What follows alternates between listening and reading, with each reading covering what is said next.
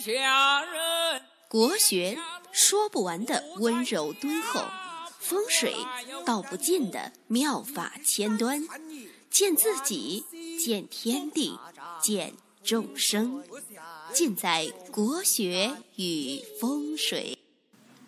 各位听众，大家好，我是罗云广之，我的微信号是幺八零幺五个五七四。大家呢有风水、命理、起名方面的问题啊，可以加我的微信咨询探讨。今天呢，给大家讲一下什么是一阴一阳之谓道。那何谓道？周易啊，在系辞上说：“形而上者谓之道，形而下者谓之气。”那无形的道，它是相对于有形的气而言的。这气呢，就是四个口中间一个圈，呃，就是有形的气，器物的气。气呢，它就是具体的器物、工具。那大千世界，肉眼所见都是气。所以呢，下次如果有人啊说你是个气，你就不要生气啊。其实身体啊，它本身就是一个器物。那身体呢？这个气是专门用来呃承载能量的，所以说身体啊就是一个能量的管道。那气呢？它是具体的，是形而下的，哎，可以指明的。但是呢，道呢就是抽象的，是形而上的，是不可以具体指明的。所以说。那个老子说：“道可道，非常道，对吧？能说明的道，它就不是道。啊，天下之大，唯道永昌。所以说，下次啊，如果人家说你这个人神神道道，那你就要谢谢他，这这是一种无上的赞美。那可道之道，并非常道。”常道不可道，就是说不可名言，只可体悟。那我给大家总结了这个几条啊，就是什么是一阴一阳之谓道，大家感受一下。那首先呢，就是世世间上的一切的事物啊，都可以直白的分为阴阳这两个方面。归纳为这两个阵营。比如说，乾为阳，坤为阴。那天为阳，地为阴；日为阳，月为阴；昼为阳，夜为阴；南为阳，北为阴；上是阳，下是阴，对吧？刚是阳，柔是阴；男是阳，女是阴；贵是阳，贱是阴。有阴才有阳。阴阳，阴阳，它是就是一一对待的。这个呢，就是我们这一条的一个核心。大家记住，就是阴阳对待。万物负阴而抱阳，充气以为和。所以说，你在这个工作啊，在生活当中啊，就要形成这样一个二元的一个思维。二元的思维啊，才是。真正的一个成熟的思维，只有具备了这个，才是一个成熟的社会人，啊，否则呢，不管你多大，不管你多胖，哎，都是一个大婴儿。呃，可能呢，我们都对生活啊，充满了这个，都曾经对生活充满了美好的期待和憧憬。那有一天，你忽然发现这个。生活欺骗了你，对吧？原来生活还有那么多的阴暗面，呃，你就会有所沮丧。那然后呢？忽然有一天呢，你又可以去坦然的去面对这一切的时候，这个时候啊，你就熟了，哎，你就可以说是阴阳合体了。那男人为阳，而阴不足；女人呢，阴盛而阳不足。所以说，这个《周易》讲这个“天清西北，地陷东南，就是只要是个气，是个物，它都有有所缺陷，都要呢自己后天不断的努力啊，去完善自己，啊，让自己更加的圆润。啊，我们每个人的天资啊都不一样，有的人呢天资聪颖，有知有觉，啊，早早的让自己圆润起来。那有的人呢，活到驾崩的那一天啊，他也没有意识到，自己啊不仅要圆，还要润，对吧？吃的蛮圆的，但是不润，这就是第一条，就是阴阳对待，记住了吧？那我们继续看第二个呢，我给大家总结的就是阴阳互根，互呢就是互相的互，根呢就是。呃，这个植物的根，这个这个字，啊，阴阳互根。你理解的这个啊，就比很多人的认识论高出了很多啊。理解了这个矛盾的依存关系啊，那你看啥都会高人一等。所以说，大家看看那个阴阳鱼的这个图，啊，你就会发现。阴里面啊，包含了一点点这个阳的圈圈，那，阳里面那一半的眼啊是阴，就是说你中有我，我中有你，所以你就要知道如何让老板对吧，让老婆哎离不开你，你呢就要增加自己的价值，怎么样增加价值呢？就是说。要和所有的人，大家共同建立一个这个利益共同体，就谁都离不开谁。从哲学上来说啊，这个阴呢，它并不是纯粹的阴；阳呢，它也并不是纯粹的阳。阴呢，它有它里面啊，又可以分为阴阳；阳里面啊，又可以分为阴阳。所以说。这个阴里面啊，它有一阴一阳；阳里面啊，有一阳一阴。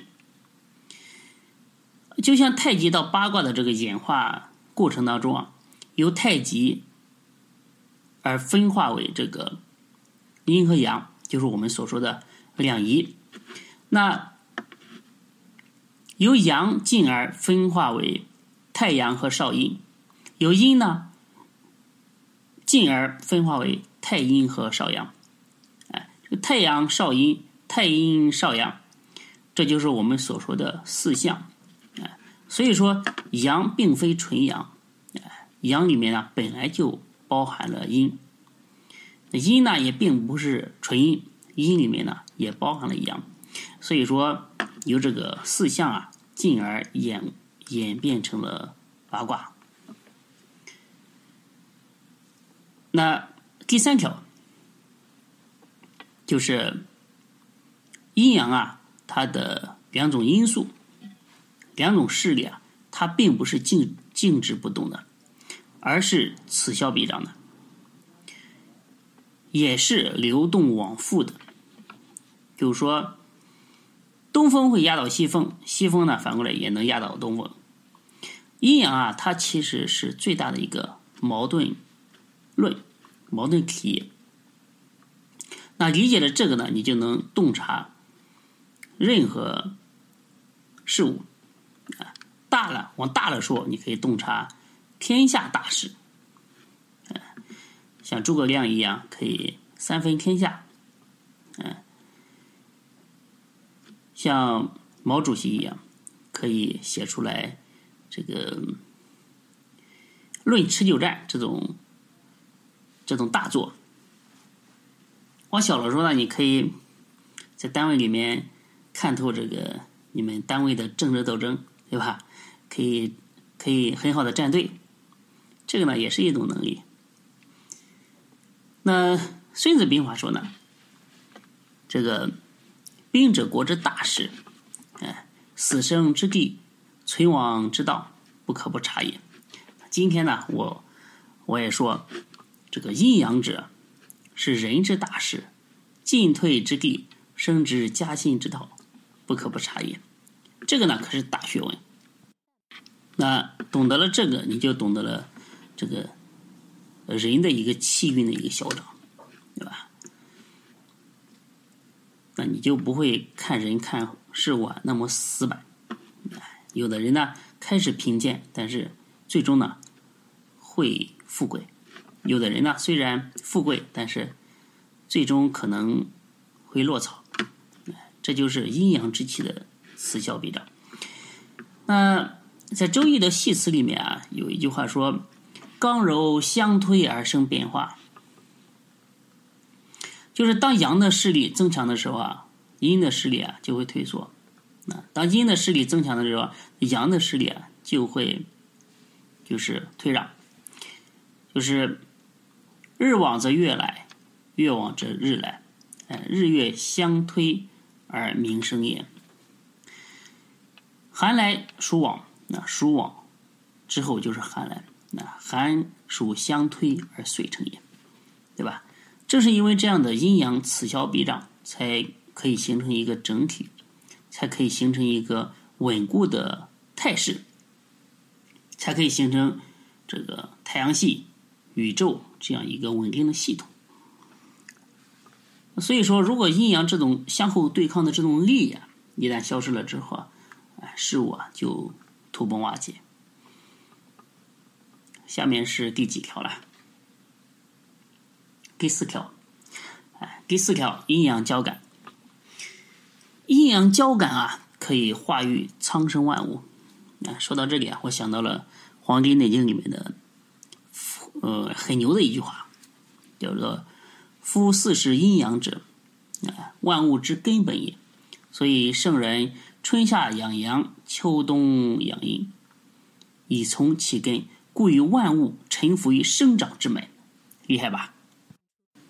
是与万物臣服于生长之门。这话说的格局多大呀？现在人一般说不出来这种话。